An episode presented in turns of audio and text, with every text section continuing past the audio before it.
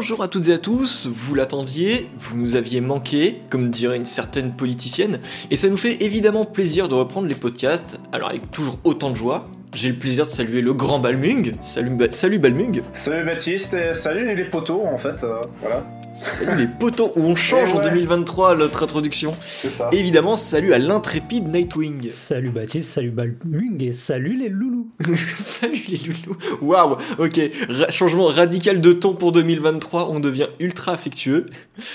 Ouais, donc presque un mois sans podcast, euh, mon casque commençait vraiment à prendre la, la poussière. Et du coup, bah, comment est-ce que vous allez, vous, en 2023 Oh, une année qui commence. euh, on, va voir, on va voir. Pour l'instant, c'est une année qui commence sur le.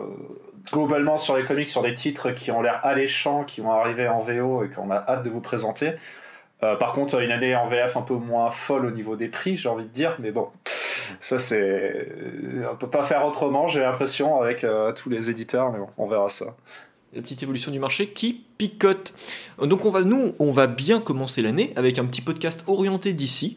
Euh, alors je vous parlerai de la Dark Crisis, l'événement tant attendu chez Urban.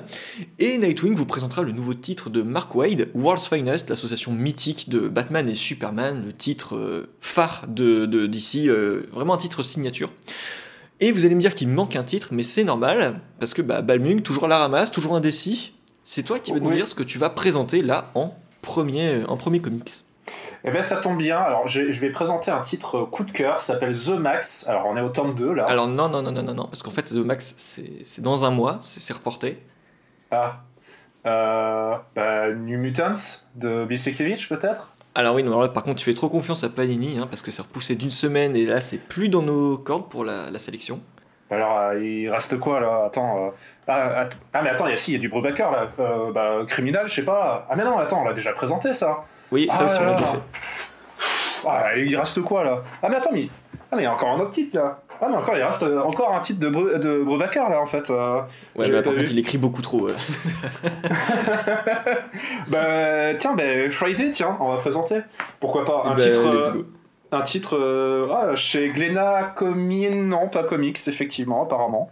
Euh, et C'était pas prévu qu'ils arrêtent les comics, Glénat, non Je sais pas. Si, Bon, le pire, c'est je- que oui. Ah, d'accord. Bon, bah alors c'est peut-être du roman graphique. Du roman graphique Oh, en trois tomes. hein. En fait, là, là je crois que t'as trouvé la faille. Enfin, je sais pas, Glénat te provoque, en fait, j'ai l'impression. Vraiment les sujets qui te fâchent.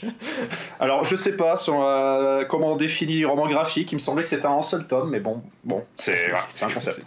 Euh, du coup, bon, bah, on va présenter Friday. Alors, à ne pas confondre avec euh, cette très bonne musique de Rebecca Black. Si vous voulez, je peux vous en chanter un morceau. Euh, on va peut-être éviter là. Non, non, non, non, non, non, non. Alors, euh, du coup, bon, allez, on y va, c'est bon. Alors, du coup, Friday de Ed Brubaker, Marcos Martin et Munsa Vicente, que je dois dire très mal, mais c'est pas grave. Enfin, c'est pas grave. Je suis désolé pour, euh, pour cette personne, mais bon, voilà. Alors, j'ai l'habitude de présenter les personnages, les, enfin les personnages, les auteurs. Là, je vais peut-être vous présenter, je pourrais peut-être vous présenter Ed Brubaker. Euh, ben, en fait, euh, non, vu qu'en en fait, l'a présenté euh, à la fois sur Criminal, à la fois sur Incognito, et je pense qu'on en a déjà parlé encore un peu en droite à gauche. Bon, après, euh, c'est toujours bien de le présenter, mais grosso modo, c'est un très, très grand auteur, notamment vis-à-vis de, Captain America, qui avait, un côté, qui avait rajouté un petit côté espionnage à la série, et qui aime beaucoup les, comics qui font très roman noir, donc euh, bon, comme on a parlé euh, criminal. Reckless, qui d'ailleurs, euh, petit clin d'œil, il est dans la sélection Angoulême. Euh, Enfin, je crois que c'est le troisième tome, ou nous le deuxième, je sais plus. Donc voilà. Et là maintenant, on est, je dis bon bah du coup roman noir. Alors ouais, enfin on, verra ça après, mais bon là je vais parler plutôt de Marcos Martin. Alors Marcos Martin, là par contre on l'a jamais présenté. C'est un dessinateur euh, qui est euh, qui a beaucoup eu beaucoup de prix, qui est euh, vous avez peut-être déjà entendu parler. Alors notamment il avait il avait gagné un prix Eisner sur Daredevil avec Mark Wade sur la meilleure la meilleure série. Il avait aussi gagné un prix Harvey et un prix Eisner pour la meilleure bande dessinée en ligne avec The Private Eye. C'était avec Brian Cavogan, que vous connaissez peut-être pour Y The Last Man, mais pas que. Euh, aussi encore un autre prix Harvey avec, euh, avec encore une fois, avec Barrier, qui est euh, un peu une continuité spirituelle de Private Eye, on va dire. Bon, bref, euh, il faut lire les deux, vous allez vite comprendre c'est quoi le lien. Et enfin, 2021, ben, un prix Eisner cette fois-ci pour ben, un certain comics. Alors, je crois que ça s'appelle Friday. Et je crois d'ailleurs que je suis en train de vous le présenter en fait. Et enfin, bon, je vais arriver sur Munsa Vicente que je ne connais pas plus. Malheureusement, c'est une personne qui a ben, bossé surtout avec avec euh, Marcos Martin qui a fait quelques petits titres mais euh, gros, euh, enfin c'est un, coloriste ou une coloriste je sais pas regarder mais grosso modo voilà une personne qui a surtout bossé avec Marcos Martin et après bon des petits auteurs par-ci par-là surtout pour un, un numéro et autres.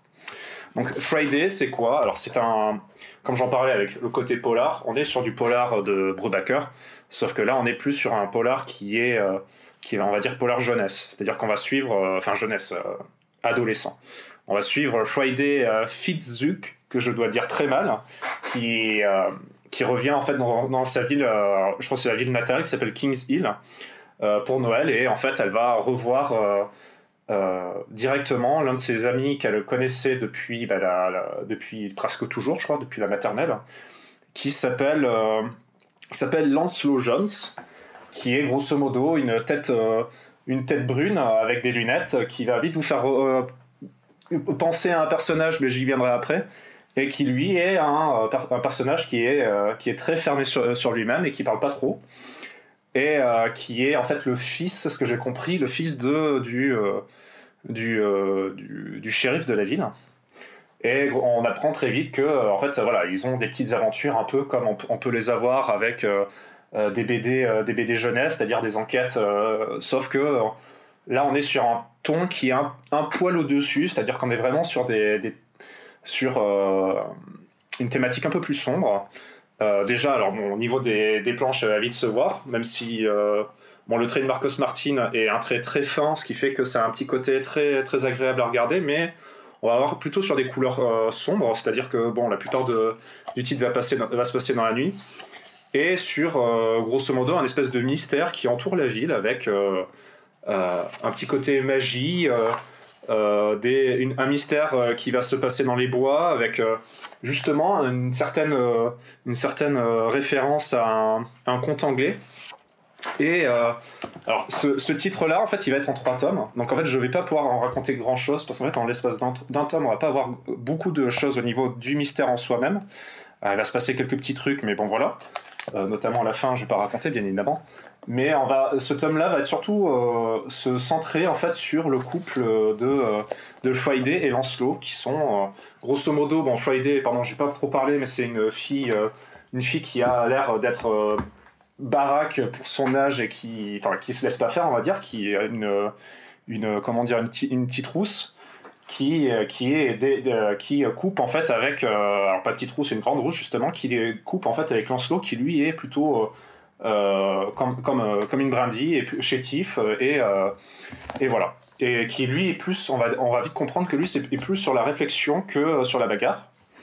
Et du coup cette espèce d'amour qui va on va découvrir à, à, demi mot avec un côté un peu découvrir pourquoi en fait Friday est partie enfin pas vraiment c'est plutôt comment comment elle est partie elle était partie de la ville et comment elle a été laissée de côté leur leur, on va dire, leur relation entre les deux.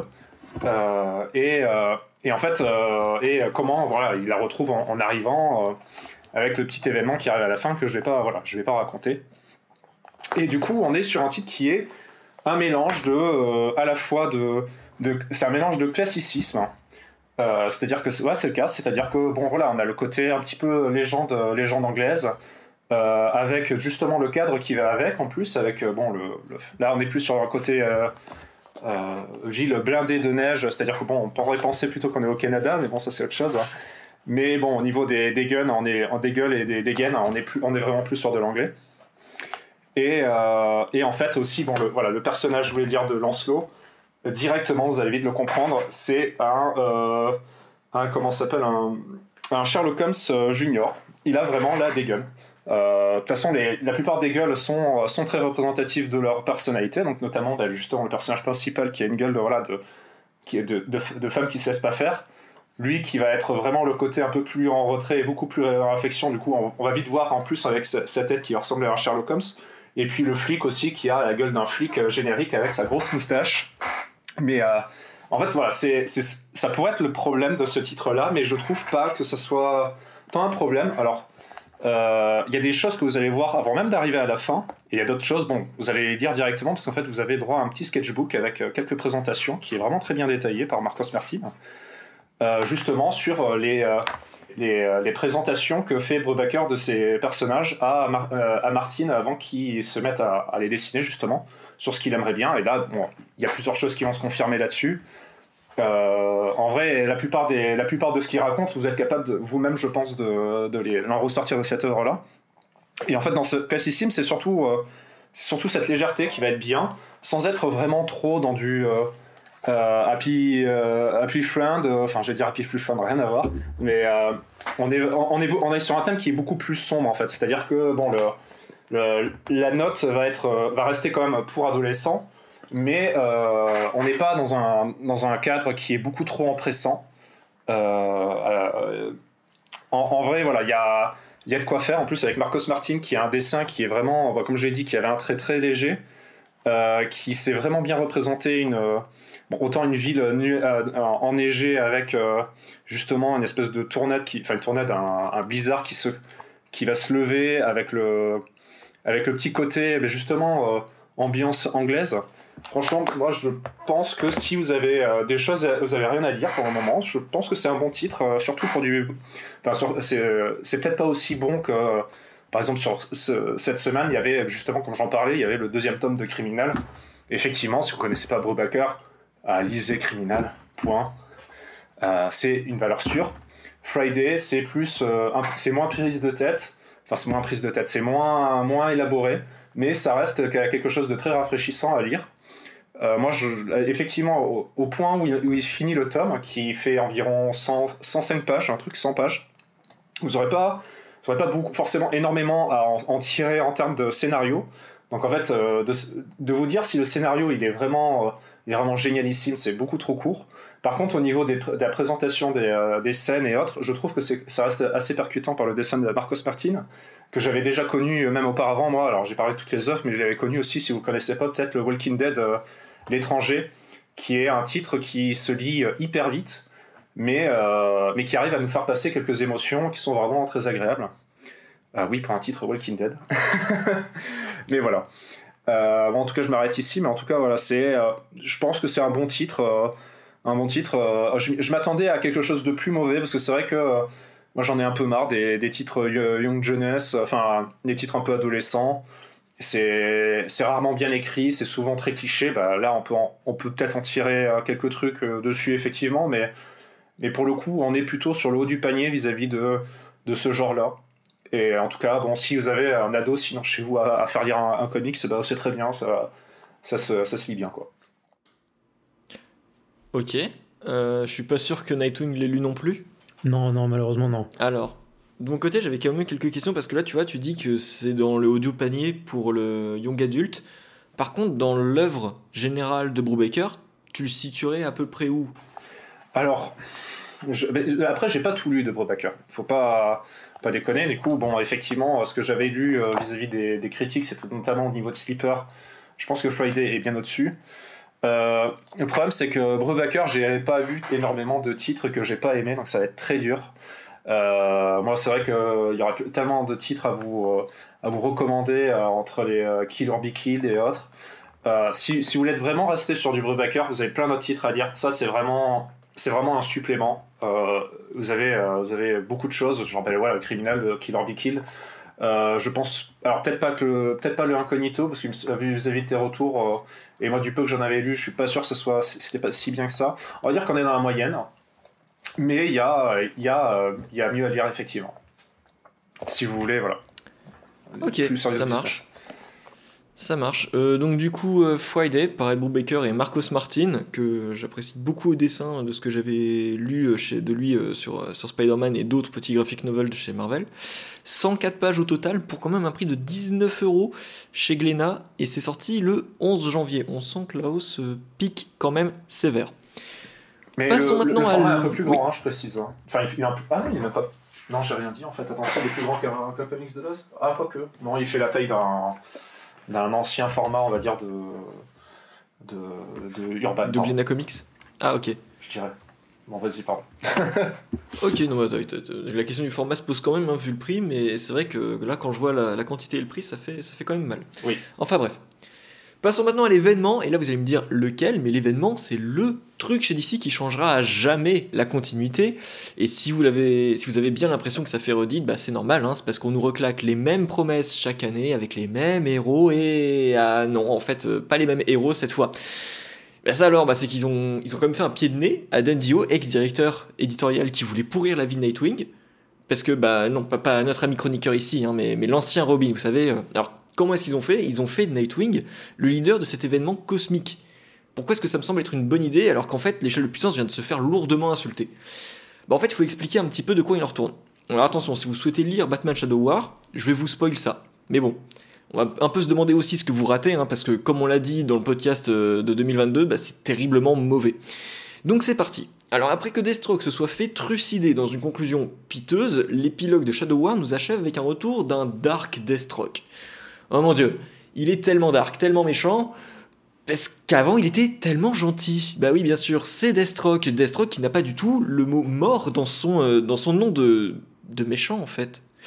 Donc déjà avec un tel postulat, c'était mal parti. L'explication, si vous la voulez, ben, ça repose juste sur un puits de Lazare. Pour plus de détails, et là vous voyez pas, mais je fais d'énormes guillemets avec mes doigts, lisez Shadow War, mais je vous préviens, ça tient vraiment de la grosse excuse scénaristique. Suite à ça, Deathstroke va être lié à euh, un grand méchant, que je sais pas trop si je vais vous le spoil tout de suite, parce qu'en fait c'est même pas non plus un vrai spoil, puisqu'on le voit dans Justice League Incarnate, qui est également un événement très mauvais. Donc en fait, quand on a déjà deux choses mauvaises qui amènent en conclusion à un événement, on peut se demander si, si cet événement qui conclut tout ça peut être bon. Voyons voir, voyons voir. Donc bref, Deathstroke est associé à cet individu et les éternels tenants et aboutissants des crises classiques de chez DC Comics. Par là, j'entends certaines figures majeures. Cependant, plusieurs événements vont tenter de changer la donne. La Justice League a disparu, et sans l'aura de la Justice League, les héros secondaires vont redoubler d'efforts pour assurer la paix. C'est sans compter sur Deathstroke, enfin Dark Deathstroke, qui en profitera pour lancer l'assaut contre les Titans. Là où Dark Crisis parvient à réunir ses lecteurs, parce qu'en fait je vois pas mal de retours positifs autour de l'événement, c'est à travers ses références et ses bons sentiments. Oui, on retrouve là les ingrédients d'une crise cosmique. Et oui, on retrouve une écriture des titans qui nous manquait. Je peux pas dire le contraire. Le récit joue avec les thèmes de l'espoir vain, puis retrouvé, le fardeau du héros et ses risques. Et c'est vraiment pas mal dans la première partie. J'ai commencé à le lire en me disant, mais en fait, euh, j'avais aucun espoir, et finalement, c'est cool. Seulement, comme je l'ai dit, on ne peut pas donner un rôle aussi grand vis-à-vis de l'échelle de puissance. Et Joshua Williamson, dans sa conclusion, part dans des extrêmes, mais alors inutiles, pour créer un semblant de nouveauté totalement superficielle. Et ça, ça envoie totalement balader la logique du fonctionnement de certains pouvoirs à l'aide d'un merveilleux ta gueule c'est magique pour pas, enfin pour reprendre la formule euh, à une certaine personne. J'ai commencé à lire Dark Crisis sans réel espoir, comme je vous l'ai dit, et je me suis pris à, enfin je me suis surpris à, apprécier les, premiers numéros, les, pre- les premières thématiques abordées. Comme je vous l'ai dit, hein, les bons sentiments, bah ça marche. Ça marche parce qu'en fait, Titans a été tellement mauvais depuis tellement d'années. Ça fait là 10 ans qu'on a. Enfin, sauf peut-être une petite erreur, une petite exception de ma part, c'est mauvais Titans depuis très longtemps. Oui, non, il n'y a rien d'autre à dire que c'est une, c'est une, une équipe qui n'a pas brillé depuis, oh là, 25 ans. Ouais, oh, ok, 25 ans. Pff, euh, quand même, là c'est un petit peu d'abus, mais bon. Le début des années 2000, en fait. Mais il n'y avait pas. euh, Il y avait pas une série que tout le monde, enfin tout le monde disait que c'était pas, pas trop mal, c'était le Titan Academy, non? Euh, alors il y avait Titans Academy, mais en fait c'est- bah, c'est clairement du young adulte euh, classique. euh. Ouais, on pourrait faire une petite critique de Titans Academy qui a quand même des côtés positifs, mais ça reste vraiment, vraiment, vraiment trop, trop, trop, trop light. Donc du coup, euh, il y avait, j'avais apprécié du coup le début, les, thématiques. Enfin, on a un début où justement on, s'intéresse aux thématiques, on a un début où euh, on a tout cet aspect bon sentiment qui, qui se fait ressentir. Euh, et en fait, la deuxième partie de l'événement laisse une grosse place à l'action. Et on n'en revient plus jamais sur le contenu intéressant qui a été effleuré dans les premiers numéros. Et là, c'est ce que j'appelle une déception. Si le constat du coup général des avis que j'ai pu voir euh, chez d'autres lecteurs, c'était vraiment euh, du type euh, bon, c'était pas si mal. Bah, je pense que c'est vraiment par souci de comparaison aux derniers événements de chez DC, parce que bah, les derniers événements étaient effectivement bien pires. Mais concernant, j'ai trouvé Flashpoint Beyond, et c'est là où la comparaison fait mal, c'est qu'on a eu Flashpoint Beyond et Dark Crisis en même temps. Bah, je trouve que Flashpoint Beyond est largement plus intéressant, plus impactant dans le futur de l'univers DC, que cet événement qui est prévisible et j'ajouterais aussi bah, décevant. Décevant parce que j'ai cru à cet événement et j'ai cru aussi que Williamson allait renverser mes a priori sur ses intrigues bas du front. Faut dire que bon, comme j'ai dit, hein, Justice League Incarnate nous laissait un bel aperçu de ce qui allait se passer. Parce qu'on vous dira, lisez d'abord Infinite Frontier, puis euh, Justice League Incarnate, puis Shadow War. Et au final, bah, le lien et les conséquences entre ces histoires sont complètement superficielles et ça rend l'événement en lui-même superficiel. Et normalement, vous êtes censé vous arrêter là, en fait. C'est-à-dire que avant, si vous êtes arrivé jusqu'au bout, c'est que vous êtes vraiment euh, quelqu'un qui. Je, je, sais pas. En tout cas, je vous donne une médaille. Alors en fait, il y a un truc, c'est que euh, certains ont été extrêmement déçus par euh, Infinite Frontier, ont poursuivi avec Justice League Incarnate, et là ils se sont dit ah c'est quand même un peu mieux. Et euh, je sais pas quel est le constat final ici, mais en tout cas c'est c'est quand même vraiment vraiment vraiment pas terrible. Et en fait, mes a priori sur Williamson, ils remontent à loin, parce que Williamson est arrivé chez DC avec Flash Rebirth. Flash Rebirth dont le début était pas mal, mais plus on a avancé, et pire c'était jusqu'à un final, mais alors catastrophique et débile, mais alors d'une débilité. Et ça fait mal de dire ça, parce que Williamson, il vient d'un milieu littéraire, si je dis pas de bêtises. Et euh, c'est affligeant, c'est affligeant d'en arriver à un un recyclage. Parce qu'en plus de ça, j'ai trouvé qu'ici, on avait quand même des... une écriture qui revenait pour beaucoup à un des pires événements d'ici qu'on a pu avoir, qui était Justice League versus Suicide Squad. Qui était uniquement du gros prétexte à l'affrontement de A à Z pour rien. Mais alors strictement rien. Et Williamson était en charge de ça. Et ici, bah, j'ai l'impression que c'est exactement la même chose. On nous donne, eux c'est les méchants, eux c'est les gentils. Le mec qui joue avec ses figurines euh, comme un enfant. Et à la fin, hop, petit Deus Ex Machina, et voilà, c'est fini, tout va bien, et n'importe quoi. Donc j'en sors tout de même avec, la, satisfaction, parce que oui, il y en a quand même, hein, parce que c'est vrai que là je suis en train un peu de, casser du sucre sur Dark Crisis, mais il y a quand même une satisfaction, parce que, euh, vu d'où on vient, vu les dix années qu'on passe là avec DC, je trouve qu'il y a même une évolution positive dans tout ça, qui se tourne de plus en plus vers ses valeurs d'antan, et où la notion d'amitié et l'aura du super-héros retrouvent un petit peu plus leur place. On met l'accent sur des héros secondaires, ça c'est également une bonne chose, hein. faut pas non plus euh, dire que c'était une mauvaise idée, c'était une mauvaise idée vis-à-vis de la menace qui est, euh, qui est imposée. Et on a également de bonnes intentions, ça c'est évident. Le problème, ça reste que les scénaristes aux commandes ne sont vraiment pas les bons. Et on est encore très loin d'un Crisis on Infinite Earths, dont justement Dark Crisis se vante un petit peu d'être euh, le descendant avec Dark Crisis on Infinite Earths. Et on n'est même pas non plus à un niveau de Infinite Crisis ou même d'un Final Crisis. C'est vraiment pas ça du tout. Voilà, voilà, c'est bon, je me suis défoulé. Parce que j'ai quand même mangé les 300 pages. Ah oui, j'ai pas parlé des numéros spéciaux et des tie eh bien, alors, oui, quand même, parce qu'il y a certaines choses à dire. Donc, je reprends un petit peu le sommaire histoire de voir ce qui a été décidé d'être publié chez DC, euh, chez Urban, pardon. Et je crois qu'ils ont tout publié. Les World Without, euh, il me semble que j'avais un... Enfin, c'était pas. Ça dépendait lesquels, mais ils étaient pas trop mal encore. Oui, il y avait des choses bien, mais alors justement, c'est pour ça que je dis qu'on n'a pas les bons scénaristes aux commandes des événements, parce qu'en fait, il y a des tie qui sont écrits par Mark Wade et par le Jeremy Adams, le mec qui est sur Flash en ce moment, et ça, c'était bien écrit c'était sympa. On avait quand même une, bonne ambiance, on avait quelque chose de, sympa, un, héros qui, euh, bah, qui brillait en fait. Et euh, on n'était pas juste sur de l'affrontement bas du front. Le scénariste mettait en avant des valeurs du personnage, des motivations pertinentes. Et c'est ça qui manque à Dark Crisis, c'est qu'on a des justifications qui sont beaucoup trop légères, ça se résume vraiment au combat. Alors on a des instants de tension quand même, hein. tout n'est pas à jeter dans Dark Crisis, on a surtout dans la première partie un instant de tension assez fort où on se dit oh là là mais où est-ce qu'on va? En fait il rigolait pas. Et en fait la deuxième partie nous dit euh, non mais en fait c'était juste une blague et, c'est extrêmement triste de, de voir ça.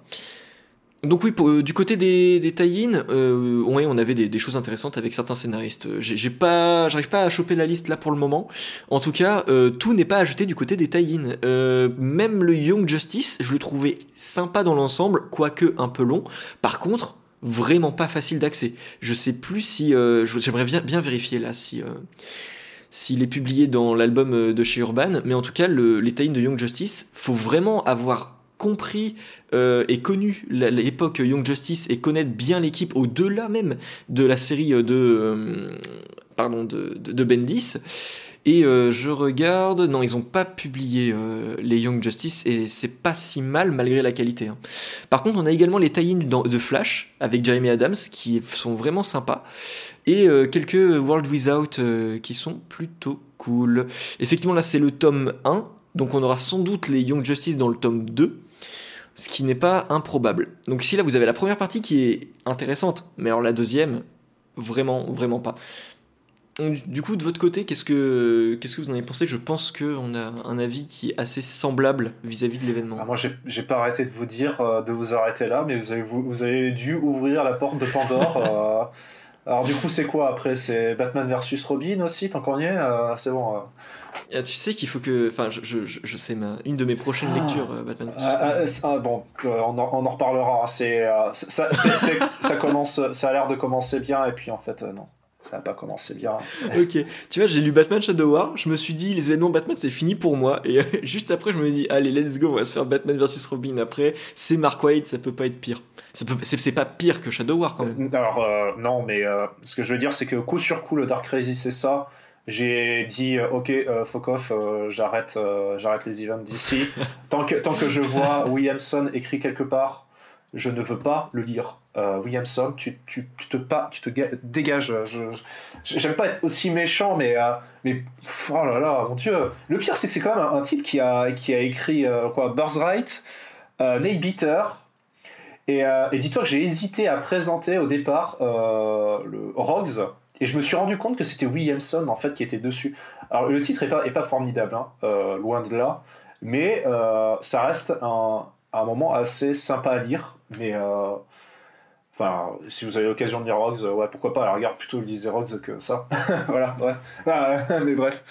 Euh, sachant que ça sort cette semaine. Mais Williamson, c'est vrai que je tape beaucoup dessus et en fait c'est ce que je veux également éviter, c'est je veux pas taper personnellement sur euh, quelqu'un parce que Williamson, je sais qu'il peut faire bien parce que comme tu dis, Nelbiter, Birthright, et même chez DC, chez Vertigo, les dernières années de Vertigo, il a fait un titre qui s'appelait Deathbed, qui était vraiment cool avec Riley Rosmo, et avec un vrai parti pris horrifique euh, second degré, qui était vraiment très très cool. Et c'est dommage que ça ait pas pris, mais je pense qu'il y avait un vrai potentiel là-dedans. Et Williamson, c'est quelqu'un qui peut être très bon mais vraiment pas dans le super-héros. Et qu'est-ce qu'il fout aux commandes d'un événement comme ça? Mais je, je comprends pas les, directions, les décisions de le mettre là-dessus. Le, truc, c'est euh, qui est-ce que tu mets? Alors, euh, c'est bon, tu vas me dire Zdarsky, mais ce que je veux dire, c'est euh, c'est que. D'abord, en fait, tu, tu, me disais par exemple tout à l'heure, on a dans les des teens, on a par exemple Mark Wade. Sauf que Mark Wade, il n'a pas déjà été sur du Justice League. Hein. Il me semble. Non, c'est pas ça.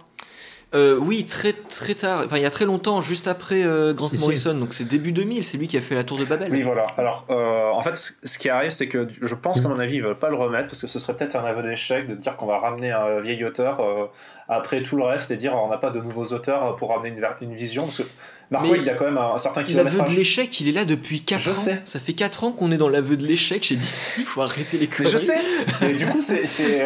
en fait, le problème, c'est que, tu vois, par exemple moi, j'aurais dit, ah, mais mettez Tom King, sauf qu'en fait, il y a eu l'échec de Hero, Heroes in Crisis, alors que bon, on n'est pas sûr que ce soit que, du côté de, Tom King. Voilà.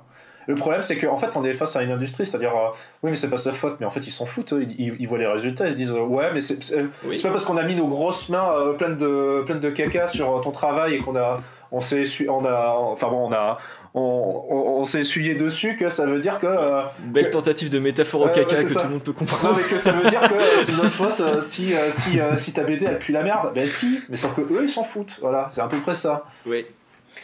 Ouais, je, et, et, du coup, c'est ce qui amène une certaine de frustration. C'est-à-dire que, bon, effectivement, j'adore Tom King sur ses travaux en, travail en perso, mais, mais du coup, oui, effectivement, tu reverras plus sur, sur un event et autres pour, lui, pour eux, ils sont partis du principe que c'est foutu. Ou alors peut-être que c'est une, euh, une, volonté personnelle, je sais pas, parce que Williamson, il a quand même fait plusieurs events d'affilée là. J'aimerais bien savoir les ventes pour savoir si ça se vend ça. Est-ce que ça se vend? Est-ce que c'est les mêmes, c'est les Eh mêmes mecs c'est la... une belle Est-ce que c'est les mêmes mecs qui ont acheté Dark Metal et qui disent ça après, qui se disent oh putain c'est génial. Oh là là, c'est vraiment très Bah, bien. c'est la suite, il y a Dark dans le Oh titre. là là. oui, voilà, c'est ça. Avec... Mais, mais je suis d'accord. hein. Ok, en plus, oui, pardon pour revenir, parce que c'est vrai que j'ai pas parlé du titre encore, mais c'est vrai que le côté euh, Darkounet et tout, parce qu'en fait, bon, t'as- tu parles de lui, mais en fait, t'as un autre, t'es censé être, avoir un, un personnage à côté qui lui a une vraie, euh, enfin, qui est à la fois bizarre parce que c'est un personnage qui date de Mathusalem, euh, qui a des ressent, enfin, qui a envie de faire bien mais en faisant du mal, qui a en fait un, un- un vrai but euh, à faire ça. Sauf qu'en fait, euh, bon, vis-à-vis de son personnage, ça ne correspond pas du tout avec ce, le personnage-là. Je vais pas dire son nom parce que tu n'avais pas voulu le dire, donc euh, voilà. Mais euh, au moment où il se fait évincer, enfin, il se fait évincer, au moment où euh, on prend plus, où, pardon, euh, Deathstroke prend plus de, de, puiss- enfin, de, de puissance, où tu te dis, bon, mais alors pourquoi, pourquoi t'es là? Et c'est genre, ben, je suis méchant parce que. Et t'es genre, à la limite, il va sortir la tronçonneuse avec son habit d'orangina rouge, c'est bon. hein. mais sérieux. Et c'est- à peu près le constat. Euh, C'est. C'est une recherche, effectivement. Là, on est sur du Dragon Ball. On est encore sur du Dragon Ball. On, est, on veut la plus grosse puissance. On veut, on Ouais, veut, on faire du, un espèce de Civil War. euh, euh, sauf que côté méchant, côté méchant versus les gentils. Sauf qu'en fait, hein, j'ai une bonne mémoire. hein. je me rappelle très bien de Forever Evil, hein, vous savez. Euh, Non mais je trouve que Forever Evil finalement était pas si mal comparé à Dark Ah, Crisis. mais- mais moi, c'est ça qui m'énerve. C'est-à-dire que c'est pareil quand tu me disais les, les- les- les- le, le récit arrive après, mais il est un peu meilleur que, que l'autre, et l'autre il est un peu meilleur. Mais, mais en fait, c'est comme si je te disais, ah ouais, mais quand même, euh, 2 sur 10 c'est meilleur que 1 sur 10. Mais ça reste. Oui, c'est ça. reste Oui, non, mais on- 2 on est à sur ce 10. degré-là. Je vais pas, je vais pas, je vais pas Oui, oui. féliciter du 2 sur 10. Non mais c'est ça qui est incroyable, c'est qu'à l'époque on se disait Forever Evil, mais c'est joli, mais c'est débile. Euh, et donc euh, on savait pas trop quoi faire de cet événement euh, vraiment bourrin et, et bas du front de la part de Jeff Jones en plus. Et là, on est face à Dark Crisis, on se dit, ok, on remonte la pente, mais c'est toujours moins bien que lorsqu'on commence à la descendre. Donc c'était quand même euh, vraiment pas Mais, je te l'ai dit, hein, il, me, il me fait regretter, euh, même, quand- même, même sur son Batman, il fait regretter euh, James Tynion Ford, et, alors que je l'ai pas aimé du tout dessus. Ah oui. quoi. Oui, oui, oui. Mais ça va aller, ça va aller. Batman, on commence à, à sortir. Oui, euh, son- on, on remonte bien Et- la pente là en ce Et, moment. et du coup, tu veux, toi, vas-y, euh, question personnelle, enfin, personnelle, Baptiste, est-ce que tu penses que euh, Zdarsky sur du Justice League, c'est la, la solution? C'est pas la solution, mais c'est une solution. Pour moi, Zdarsky, c'est vraiment quelqu'un qui, qui a un talent de fou et qui peut tout faire en fait. C'est un talent incroyable ce gars. Il peut, il peut toucher à tout. Ça sera dans le pire des cas bien. Ouais, mais le problème, c'est que c'est. C'est que. Pour moi, c'est bien, mais c'est juste. C'est pas bien, c'est normal. Et, euh, et en fait, j'en attends plus quand j'achète Oui. un titre, j'attends autre chose que juste. euh, Enfin, après, c'est la. Ça, c'est. Là, on va partir tu sais- sur une philosophie, on va s'arrêter là, mais c'est juste que. voilà. Si Justice League, si Justice League atteint un normal, pour moi c'est bien. Oui, c'est vrai qu'en plus, les, les- les récits de super-héros avec plein de gens, euh, c'est compliqué. Hein. Justice League se fait défoncer depuis des années et c'est catastrophique et je suis tellement triste de ça. mais on peut y Euh, aller je aussi termine Avengers, avec hein. un C'est un peu truc. le constat sur tous les super-héros. Oui. Bon, bref, on, y reviendra. Oui, Peut-être. mais Avengers va avoir un petit renouveau, je pense. Euh, Je sais plus qui est à la tête, mais bref, Avengers va avoir un petit renouveau. Euh, je terminerai avec les personnages qui sont engagés du côté des méchants, où en fait on a quand même des figures de malades et qui se font vraiment réduire à euh, je suis méchant. Et, c'est- extrêmement triste. J'aimerais bien entendre Nightwing vis-à-vis de l'événement parce qu'on l'a pas entendu encore, le, pauvre Nightwing. Ah bah, tu, tu parlais, Balmung, du fait que tu nous disais de s'épargner euh, Williamson. Eh bien, le temps, euh, le manque de temps a fait que je me suis épargné Dark Crisis et que j'ai bien fait, visiblement. Et euh, non, en fait, moi j'ai un petit, un petit souci maintenant, c'est que euh, DC a voulu se remettre euh, à, se retourner vers euh, ce qu'il faisait de mieux il y a quelques dizaines d'années maintenant, en se rebasant sur ce qui faisait le cœur de leur univers. Sauf qu'ils ne trouvent pas les personnes avec le talent pour le concevoir et l'écrire. Et peut-être qu'ils devraient arrêter de, à ce moment-là, de s'accrocher au, au passé de vouloir tout, tout relier, tu vois, Dark Crisis, euh, pour faire le lien avec les autres Crisis. Peut-être qu'il faut arrêter ça finalement. Peut-être qu'il faudrait euh, changer notre façon de, de, de, concevoir un event, changer notre façon de concevoir euh, l'univers d'ici peut-être. Parce que là, même s'ils nous font croire que, qu'il existe encore une structure, non, l'univers est éclaté et, et on n'a plus la même passion à suivre le tout. Et le, les pièces du puzzle ne s'assemblent pas bien. Et faire des events comme ça, dans un univers aussi euh, chaotique, écrit par des gens qui n'ont pas grand-chose à dire, mis à part euh, essayer de, de, d'atteindre le niveau de certains euh, sur bah, les crises qui ont marqué l'histoire de l'univers, et eh ben je pense que ça marchera pas. Je pense que ça marchera pas. Il faudrait peut-être arrêter de faire ça finalement.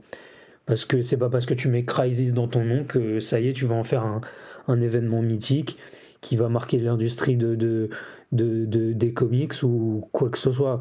Donc, euh, ouais. Peut-être euh, peut-être avoir l'humilité de dire que pour l'instant on n'a pas d'idée et que autant écrire des histoires chacun dans notre coin jusqu'à un jour euh, structurer, restructurer un univers faire en sorte que. On parlait de Forever Evil. La, dernière. Enfin, cet, avait une avait une chose qu'il n'y a plus aujourd'hui, c'est que l'univers était quand même euh, carré. Il était quand même carré. Il y avait une certaine satisfaction à savoir que les pièces du puzzle s'assemblaient, comme je disais. Là, il n'y a pas ça. Alors, peut-être arrêter de se, de, se casser la tête à vouloir faire des, des events de ce genre. Mais, euh, mais d'ailleurs, euh, bonne remarque, c'est vrai qu'on est d'accord qu'ils avaient dit c'est bon, on arrête de faire des références avec les anciens events avec euh, Batman Dark Metal. Euh, non, Death Metal, pardon. Euh, c'était, ils avaient fini, bah, l'Infinite Frontier, c'est genre, ok, on, casse, on casse la continuité, et maintenant on fait ce qu'on veut, et on arrête de, de se prendre la tête à vouloir tout, tout remettre d'aplomb comme, comme avant, sauf qu'en fait, au premier event, on te fait une référence à un ancien event. bah ok, bah non, C'est-à-dire, euh, vous n'êtes pas capable de vous assumer là? Je, croyais que vous étiez vraiment émancipé. Alors, même si euh, Death Meta, c'est pas fou, mais quand même. Enfin, c'est pas fou, c'est même très mauvais. Mais, euh, mais voilà, je croyais qu'il y avait un truc derrière en fait. Bref. C'est symptomatique du fait qu'il n'y ait pas vraiment d'idées et de, et, de, et de concepts arrêtés. Ils, ils savent pas où ils vont. C'est clairement ça. Ils naviguent à vue. Il n'y a pas de ligne directrice. Et euh, l'idée d'Infinite Frontier de donner, de donner un petit peu euh, le champ libre à tout le monde et se rétracter finalement derrière en, en refaisant des events pareils, c'est clairement ça. Hein. C'est clairement ça. On ne sait pas où va l'univers d'ici. Tout en reprenant évidemment des idées que Grant Morrison avait euh, lancées il y a une dizaine d'années et qu'on ne l'a jamais laissé poursuivre. Le Multiversity 2 n'est jamais sorti et euh, Grant Morrison disait pourtant qu'il y avait eu euh, des idées autour. Ben, ils le ramèneront euh, dans 50 ans. Ils feront un procès avec parce que lui il dira Ben non, mais attends, c'est bon, moi j'arrête d'écrire des comics, maintenant j'écris des bouquins et je fais du cinéma. non, ça c'est autre chose. Mais tu penses qu'il arrivera à rattraper un bordel ben, Non, mais en fait là ils ont tout foiré.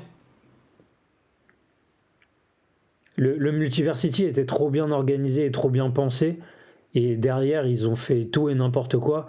Et faire revenir Morrison derrière pour lui demander de recoller les morceaux, pour moi, c'est euh, impossible. même en tant que, en tant que personne Morrison, euh, je pense qu'il va se dire, les gars, euh, vous me donnez vraiment ça, franchement? Je suis, je suis peut-être talentueux, pas autant.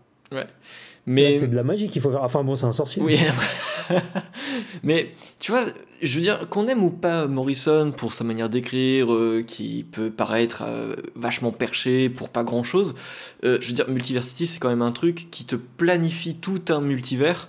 Et je veux dire, d'ici qui manque aujourd'hui d'ordre avait tous les outils pour faire quelque chose d'ordonné et n'a pas saisi ça. Et vraiment, je, je comprends pas à quel point le, navire peut couler encore plus profondément.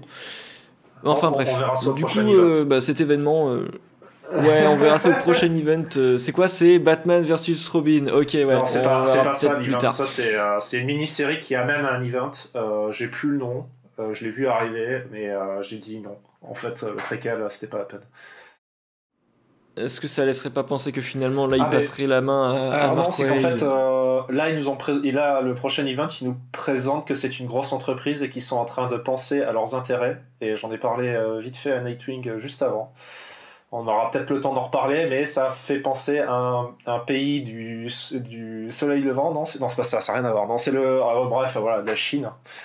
Et même si c'est un peu incompréhensible de pourquoi, pourquoi la Chine, alors qu'il me semble qu'ils leur font la gueule pour le cinéma. Ça, on, aura le euh, on aura le temps de revenir sur le débat. Ah, tiens, ça me dit quelque chose. Euh, on en discutera. Donc, euh, Dark Crisis on Infinite Earths, tome 1, je pense qu'on est d'accord pour dire que c'était pas terrible. Écrit par Joshua Williamson, dessiné par Daniel Sampere en majorité, mais également Howard Porter. On trouve pas mal d'autres euh, scénaristes, hein. je vous ai parlé de Jeremy Adams, je crois que dans ce tome 1 on a également du Mark White, et si c'est pas le cas ça sera dans le tome 2. Euh, un total de 328 pages pour 30 euros et c'est sorti le 6 janvier. Attends, il y a deux tomes? Oui, il y aura euh, deux tomes. Normalement, deux, peut-être trois. Non, je crois que c'est en deux. Je crois que c'est en deux tomes. Je pense pas qu'il y ait trois oh, tomes. Ça, serait, ça me paraît beaucoup, trois tomes. Il y, a des gens qui ont payé 60 euros en clair hein, pour la totalité. Merci. et alors même par contre, s'il y a une raison pour laquelle j'aime les comics, c'est l'association de super-héros, les rencontres qui sont évidemment joviales hein, et qui vont à l'opposé de l'affrontement bateau. Et côté amitié dans les comics, un titre se démarque de tous, et ça c'est World's Finest, que j'adore. Une série des années 70, 80, et une formule pour désigner le duo Batman et Superman qui est revenu en 2022 sous la houlette de Mark Wade, Tiens, tiens, tiens, on en parlait. Et Nightwing va nous dire ce qu'il a pensé de cette nouvelle version. Et oui, donc ce nouveau titre, Batman Superman World Finest, donc Mark Wade revient sur, euh, sur ses personnages et nous sort une, une histoire des plus simples, mais très inspirée, autant sur le fond et la forme, je trouve, euh, du Silver Age, et je pense que tu en as pas parlé par hasard. Donc on se retrouve euh, quelques années auparavant dans l'univers euh, de DC. Ce n'est pas un titre qui se déroule aujourd'hui. Et euh, donc après un, un affrontement entre, entre Superman, Poison Ivy et Metallo, Superman est empoisonné par un cocktail de, de kryptonite et va perdre complètement le contrôle de ses pouvoirs en plein milieu de, de la ville. Donc Batman étant présent à ce moment-là, va faire appel à euh, la Doom Patrol pour essayer de résoudre, euh, résoudre le problème de son empoisonnement. Et donc, euh, Niles Calder, du coup, le, le chief de la Doom Patrol, va découvrir que ce n'est pas simplement une histoire d'empoisonnement, mais que tout ça est lié à une ancienne légende à propos d'un démon qui remonte à 4 ou 5 siècles auparavant. Et donc pour, pour euh, un peu résoudre le problème. On va retrouver euh, les acolytes de nos héros qui vont devoir voyager jusqu'à cette époque pour essayer de rencontrer les personnes qui ont réussi à, enfermer ce, démon. Et donc euh, tout ça va être une énorme quête à travers le temps pendant que Superman et Batman, eux, vont devoir gérer dans le passé du présent, le présent du passé, comme vous voulez, mettez les choses dans l'ordre, euh, vont devoir aider euh, les autres membres de la Ligue qui eux aussi vont être euh, pris pour cible, car évidemment Superman n'était pas l'unique cible de, de ce qui se passe dans, dans, cette histoire. Donc je vous ai donné un petit peu la trame principale, et le titre va pas être plus surprenant que ça dans, dans, dans son scénario, et pas plus pas non plus plus innovant euh, dans sa façon de, décrire euh, la dynamique euh, Batman-Superman. Alors, j'ai j'ai un avis un peu biaisé parce que j'ai moyennement apprécié le titre parce que je ne trouve pas qu'il apporte quelque chose de plus. C'est vraiment une impression de, de, déjà vu et de, et de, et de peu marquant finalement mais je lisais, euh, le, je relisais le Batman Superman de Jeff Lubb il n'y a pas très longtemps. Et, euh, et c'est pour moi, c'est c'est ce qu'il y avait de mieux en termes d'écriture de, de, Batman, de la relation Batman-Superman. Les deux avaient euh, leur dynamique était dans, dans, ce titre-là était incroyable. Et, et je trouve que là, on l'a un peu moins bien. Et du coup, j'ai ce sentiment d'avoir lu quelque chose de euh, correct, mais sans pour autant euh, sans pour autant être plus marquant et, et ne me fait voir une relation entre les deux différemment ou autre. On est vraiment sur quelque chose de déjà vu et c'est c'est j'ai pas détesté, j'ai passé un bon moment à lire, mais j'ai pas non plus plus aimé que ça et c'est ça m'a un peu attristé parce que euh, parce que le titre Batman Superman World's Finest rappelait tendait à faire rappeler ce, ce genre de d'histoire de, et de dynamique qui m'ont euh, qui m'ont beaucoup marqué euh, à l'époque quand je quand je les lisais sous la plume de, de, Jeff Loeb. Donc finalement là ça, ça reste une histoire plus ou moins classique. Là où c'est assez assez sympathique quand même, c'est de voir que c'est un titre qui fait vivre l'univers d'ici comme on ne le voit plus trop aujourd'hui. Euh, voir euh, des personnages. Enfin, le titre lui-même est une, référence à ce qui s'est fait pendant le Silver Age, autant sur la, forme que le fond, comme je disais tout à l'heure. Mais en plus de ça, euh, ramener la Doom Patrol, ramener les, les, les, Supergirl ou Robin qui interviennent dans le titre et qui ont un rôle assez important, voire capital hein, dans l'histoire, ça fait plaisir. Ça fait vivre l'univers d'ici, et c'est peut-être le truc le plus, euh, le plus agréable pardon, euh, qu'arrive à faire Wade euh, dans, dans ce titre-là. Malheureusement, il nous fait aussi des cliffhangers, notamment au, quatrième numéro, pour être précis, auquel on ne, auquel on ne peut pas croire à aucun moment. Et c'est dommage, c'est l'idée est bonne, mais le fait que ça se situe à ce moment dans, dans, dans la timeline de l'univers euh, fait que ça prend pas et ça ne peut pas prendre et c'est dommage c'est ça mériterait euh, Mark Wade mériterait sur un titre comme ça d'avoir une, une marge euh, pour pouvoir euh, prendre des risques faire des choix assez radicaux parce que très sincèrement, le, le, cliffhanger du numéro 4, si, euh, si on ne sait pas ce qui se passe après dans l'univers, ça pourrait avoir des conséquences super intéressantes, mais non. Mais non, il ira pas, on sait qu'il ira pas, parce qu'il peut pas. Et c'est dommage, c'est vraiment dommage.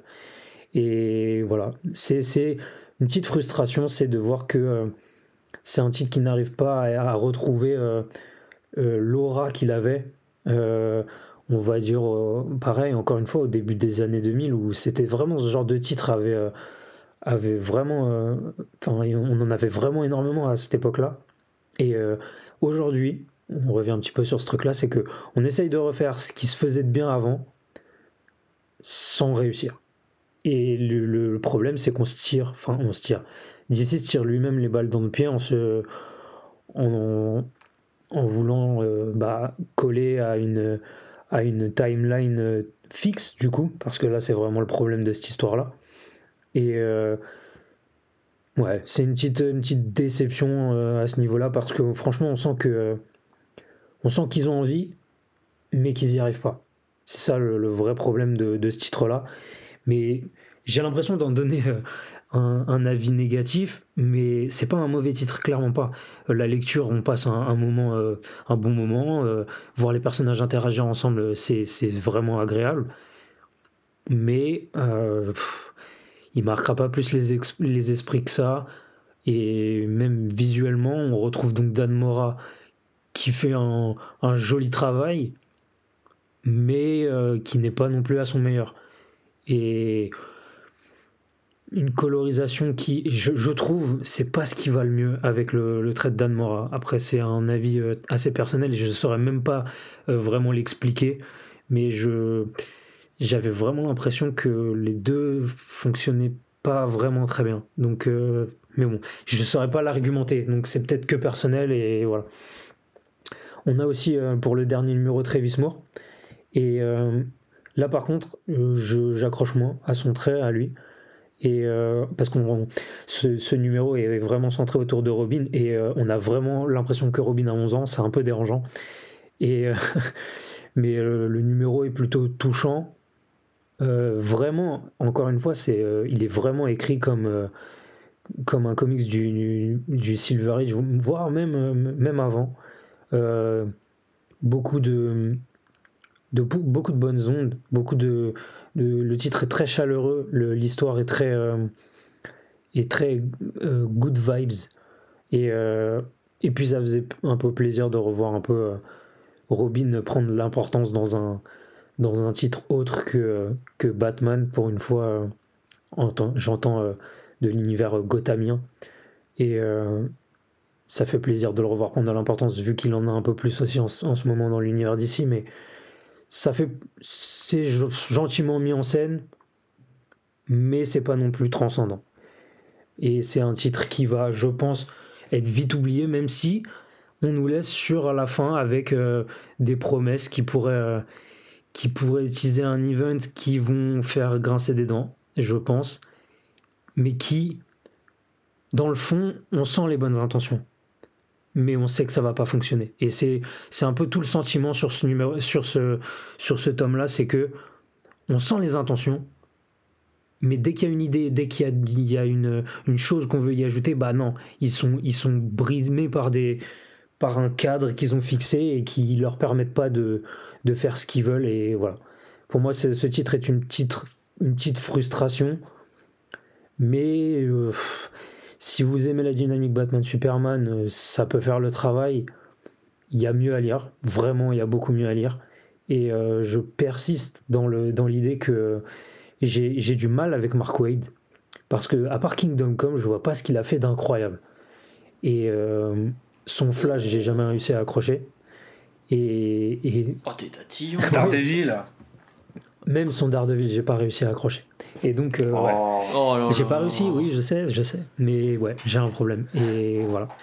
T'as du mal à être heureux, Nathan En général, beaucoup de tristesse dans mon... Non, mais c'est, je pense que c'est. Euh, c'est de euh, du DC. non, Mark Wade, je, je, je bloque. Honnêtement, j'ai, je ne saurais pas l'expliquer. Ah, c'est vraiment étonnant parce que Mark Wade, euh, pourtant, je trouve qu'il a une écriture extrêmement fluide et euh, peut-être un petit peu un petit peu plus grand public avec World Finest, je trouve, mais euh, il y a quelque chose de fou derrière. Je, sais pas si t'avais fini, Nathan, je suis désolé. Euh, oui, en gros, euh, oui, euh, j'avais plutôt terminé, on va dire. Je sais que tu as un avis peut-être un peu plus, un peu plus sympa sur, sur, sur, le titre. Mais je trouve que ta comparaison avec le Superman Batman de Jeff Lubb, elle est très pertinente parce qu'ils ont la même ouverture avec Superman qui prend une balle de kryptonite au départ. Et je trouve que, je sais pas si c'était une référence de la part de, de, Wade, mais en tout cas, je trouve ça intéressant. Et par contre, dans du côté de la dynamique, je dirais pas que celle de Lubb est meilleure, je trouve qu'elle est différente mais elles sont toutes les deux pertinentes. Parce que Lob reste dans l'idée de Batman a son caractère, Superman a le sien. Ils sont diamétralement opposés, mais complémentaires. Et ils jouent à la fois sur ce rapport de complémentarité, de nécessité de travailler ensemble pour euh, se compléter et se, se protéger l'un et l'autre. Là où euh, Mark White va mettre en, en avant l'idée de ils ne peuvent pas ne pas être ensemble. Ils ont un constant besoin d'être ensemble et de se protéger. Donc euh, là où de l'autre côté c'était un petit peu on force le caractère à s'adapter, chez Mark White c'est naturel et c'est jovial. Et euh, on a beaucoup plus mm. de couleurs et c'est assez euh, drôle parce que Ed McGuinness a un trait beaucoup plus enfantin et beaucoup plus coloré qui est naturellement de, cette, de cette sorte-là, qui collerait en soi beaucoup mieux à l'idée d'un d'un Mark White jovial et l'idée de d'un scénario extrêmement positif et pas du tout quelque chose de sombre et euh, de criminel et de fugitif euh, comme euh, peut l'écrire Jeff Lubb. Par contre, dans World's Finest, Dan Mora, je suis d'accord avec toi, c'est pas le meilleur de Dan Mora. Après avoir lu Klaus, de toute façon, moi je. Klaus. Klaus, il y, a des, y a des lourennes, vous pouvez plus rien faire, c'est Dan Mora, c'est Klaus. Par contre, du côté de la couleur, je suis pas très tout à fait d'accord, je trouve que c'est super intéressant du côté de la couleur, parce que ça apporte ce côté pulp et très pop qui. je, je, veux dire, les couleurs, elles saturent, ça claque dans tous les sens et j'en prends plein les yeux et je trouve que ça participe à l'écriture de, de Wade de d'évoquer constamment la série des années 70, des choses que tu ne mm. vois plus nulle part. Qui, depuis 10 ans, a pensé à faire intervenir la Doom Patrol Bon, Jeff Jones, une fois. Et il a oublié qu'il les avait fait intervenir au, bout de deux numéros, mais c'est pas grave. Il y a eu ça. Et c'était pas génial. Et c'était pas génial, mais ils étaient là. Donc ici, non seulement ils interviennent, mais en plus ils ont un rôle intéressant. Et là où tu te dis, bon, bah c'est juste euh, histoire de, hé les fans d'ici, regardez, il y a la Doom Patrol. Je m'attendais à ça quand j'ai vu la couverture. Je me suis dit, bon, bah au pire, ça sera sympa. J'y croyais pas trop à World's Finest au départ. Hein. Et euh, finalement, je me suis dit, mais waouh, mais ce gars-là démontre à quel point on peut faire, écrire de manière moderne en, en ayant cette vibe à l'ancienne et avec un dessin moderne mais extrêmement coloré et très pulp enfin très pop et je trouve ça génial en même temps, il intègre des choses où tu te dis, je suis pas sûr que ça perdure. Il arrive à, faire euh, à nous faire intégrer l'apparition d'un nouveau personnage avec quelques facilités. Je comprends très bien ta réticence avec le cliffhanger. Dès que tu as parlé du cliffhanger du quatrième numéro, j'ai tout de suite vu de quoi tu voulais parler. Mais par contre, avec moi, ça a pris. Euh, je me suis pas ah dit, euh, oh, mais qui, machin, machin. Non, je me suis surtout dit, comment il va faire? Et c'est sur le comment il va faire que je me suis dit, ça, là, ça va être intéressant. Et euh, j'ai pas été déçu, parce que je trouve que le stratagème est vraiment intéressant. Et euh, ça, il joue énormément sur la complicité entre Batman et Superman. Et ça, ça fait tellement longtemps que je l'ai pas vu que ça m'a fait vraiment plaisir. Après, ça atteint un point où euh, on peut parler d'une. On va appeler ça une fusion de volonté que je trouve assez Oh. Assez. Enfin, moi j'ai trouvé ça un peu bête. Ah, je sais pas si tu vois à quoi je fais référence, ah, mais. Euh, oui, avec un certain anneau, etc. Ouais, ah, ouais, alors visuellement ça claque, hein. il, est, il est super bien dessiné, mais c'est pas super euh, super fin comme idée quoi. Alors c'est pas super fin, je suis d'accord. Et en fait il y a un truc, c'est que euh, ce numéro là et ce passage là, je l'ai lu et je sortais de Dark Crisis, qui a un truc un peu similaire dans la, la fin. Et sur Dark Crisis, ça sort de nulle part, mais alors vraiment le néant. Ouais, ok. Ici, pour moi, il y a un truc qui a fait que j'ai réussi à l'accepter et ça m'a surpris de l'accepter. C'est qu'en fait, on a une intensité de, du moment. Alors, ça fait très shonen de toute façon. Hein. Il, y a, un côté très shonen dans ce numéro-là. Et euh, il y a une intensité du moment qui fait que tu, tu, tu sens qu'il y a. Ça monte, ça monte, ça monte. Mais où est-ce qu'on va? Et à la fin, il y a ça. Et là, je me dis. What the fuck? Mais en même temps, je, vois la, chose qui. Tu sens qu'elle n'est pas là pour durer de toute façon. C'est juste un moment, quelque chose qui sort un peu de nulle part. Mais euh, ça va pas être la solution, tu vois. Que dans Dark Crisis, c'est voilà, ceci est la solution, ferme ta gueule. Et je me dis, ok, mais je peux avoir une explication. Là, tu demandes une, explication. Là, dans World Finance, c'est voilà, on atteint un nouveau cran et, et c'est tout et on retrouve la même situation de base de et maintenant qu'est-ce qu'on fait? Et là tu te dis ok donc ils ont réussi à se sortir d'un problème mais ils n'ont pas réglé le, problème général tu vois mhm. c'est pas le Deus Ex Machina c'est pour ça que finalement le cliffhanger après ça je l'ai trouvé intéressant aussi non, après, il avait, il avait une, un sens euh, symboliquement aussi, ce, oui. ce, ce moment-là que, que, que, sûrement il n'y avait pas dans Dark Crisis. Là, je, je comprends le, je comprends l'intention derrière. Euh, symboliquement, ça avait, euh, ça avait un sens.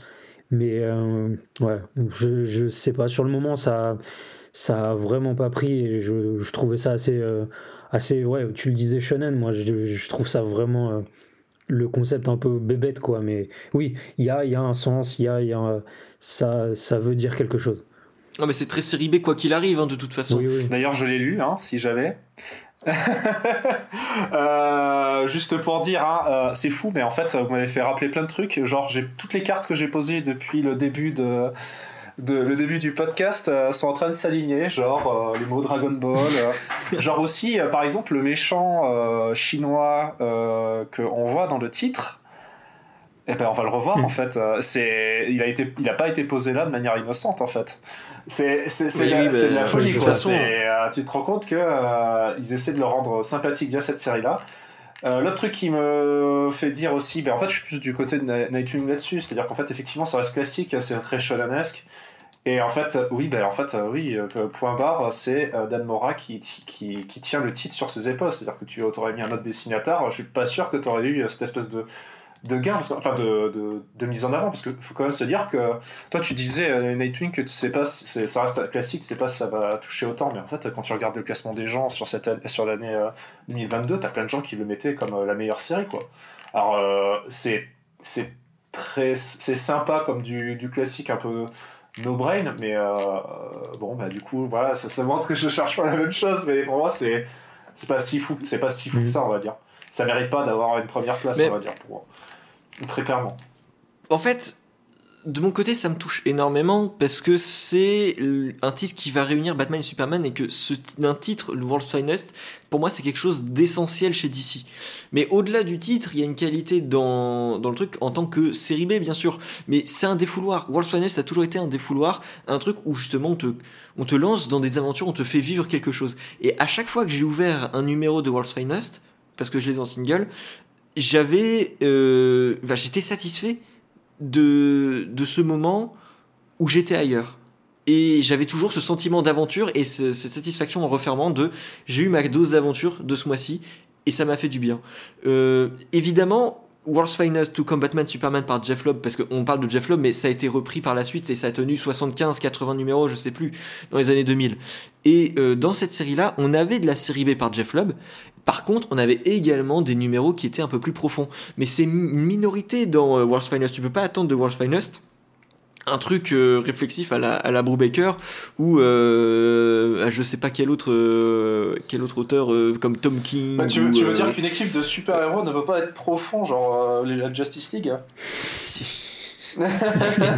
non mais ah, il m'énerve mais je veux dire dans son rôle de divertissement, pour moi, World's Finest, ça fait vraiment partie des meilleurs titres dans cette catégorie-là. Ouais, après, voilà, ça reste. Ça je comprends ces personnes qui, le, qui l'élèvent à ce, ouais, mais à, ce point-là, bien sûr, bien sûr. je trouve ça. Enfin, en fait, pour moi, c'est juste. Euh, pour ce que j'en retiens vraiment, c'est que celui qui tire vraiment les, les rênes, parce qu'en fait, les, les, scénarios, ils, ils brillent pas par. Euh, par euh, on va dire par euh, leur euh, technicité hein, scénaristique. Et je parle de scénaristique et je parle pas du découpage parce que euh, on sait très clairement, je pense pas que Mark Wade fasse les, les découpages lui-même, hein, c'est que du Dan Mora.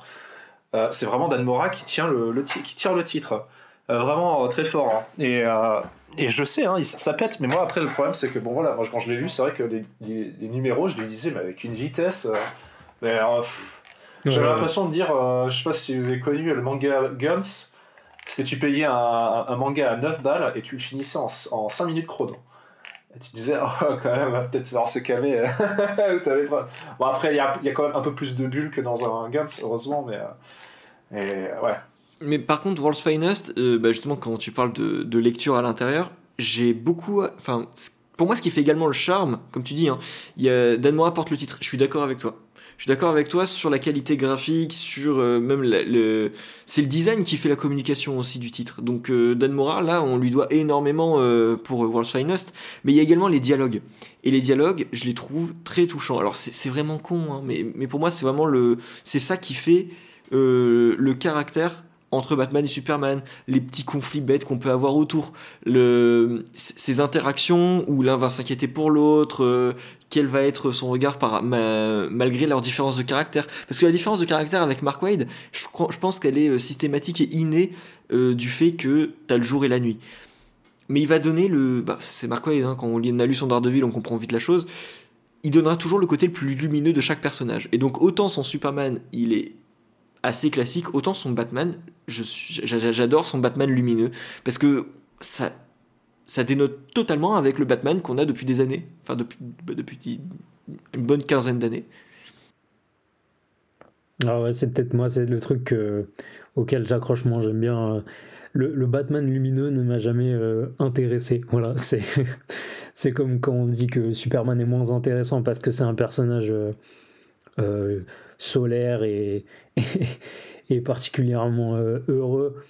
Euh, et du coup qu'il est difficile de d'écrire euh, d'écrire Superman mais ouais c'est peut-être c'est peut-être ça qui fait que que je bloque un peu sur ce sur ce Batman aussi par Wade parce que ouais j'aime bien j'aime bien ce côté ce côté sombre et torturé qu'il a beaucoup moins dans ce titre et du coup tu sens moi je trouve que tu la sens moins la différence de de caractère de, caractère entre les deux tu la sens beaucoup moins ici que, encore une fois, que dans le titre de, de, de Lob, en fait. Et, et comme je vous l'ai dit, hein, je l'ai lu il y, a, il y a très peu de temps, je l'ai relu il y a très peu de temps. Donc, du coup, la, la, la comparaison était euh, obligatoire, en fait. Et Mais elle est intéressante. Il en a souffert. Et, euh, La seule lecture que j'ai vue avec un Batman lumineux, comme on pouvait le représenter, en fait, c'était pas vraiment un Batman lumineux, c'était le, le World Finest de, de Dave Gibbons, avec l'éloge des héros, je crois, qui était sorti en français, avec Batman et Superman qui échangeaient de ville pendant, une histoire, et du coup, un Batman en plein, en plein, plein en plein métropolis, en plein jour, qui se sent absolument pas dans son élément. C'est ah, c'est génial. mais voilà. Mais c'était plus pour le côté, c'est plutôt pour le côté, voilà, le, fait de, en fait, euh, ils, appartiennent à une ville et en fait, tu sens le, tu sens le, bah, la différence quoi. Et puis même euh, vis-à-vis de l'identité avec leurs leur, leur méchants qui, qui agissent pas pareil en fait. Euh, et, là du coup on voyait bien la différence entre les deux personnages. Là c'est vrai qu'effectivement tu la vois, mais ça reste euh, beaucoup plus léger, quoi. Dans tous les cas, c'est pas, le but est pas, tu le vois très bien, le but c'est pas de rentrer dans le détail, quoi. Parce que autant tu peux te demander, autant tu peux te dire que euh, il y aurait toujours un Superman malgré sans Metropolis parce que il a ses super pouvoirs, donc c'est toujours une possibilité. Mais sans soleil. Autant il n'y aurait jamais de